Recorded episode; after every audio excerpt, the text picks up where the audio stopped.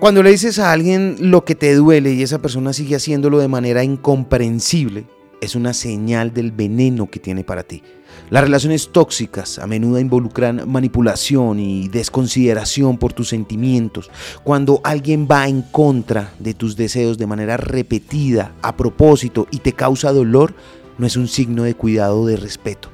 Abre los ojos, reconoce que sus acciones hablan más fuerte que sus palabras. En una situación como esta es crucial priorizar tu bienestar. Considera tener una conversación sincera sobre cómo sus acciones te afectan, pero si continúan ignorando tus sentimientos o desestimando tus preocupaciones, es necesario distanciarte de eso. Compartir tus sentimientos y límites con alguien es una forma de construir una relación saludable.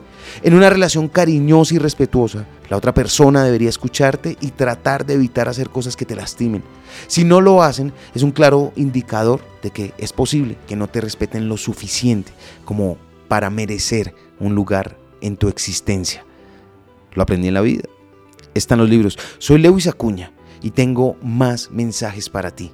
Te espero en arroba libro al aire en Instagram.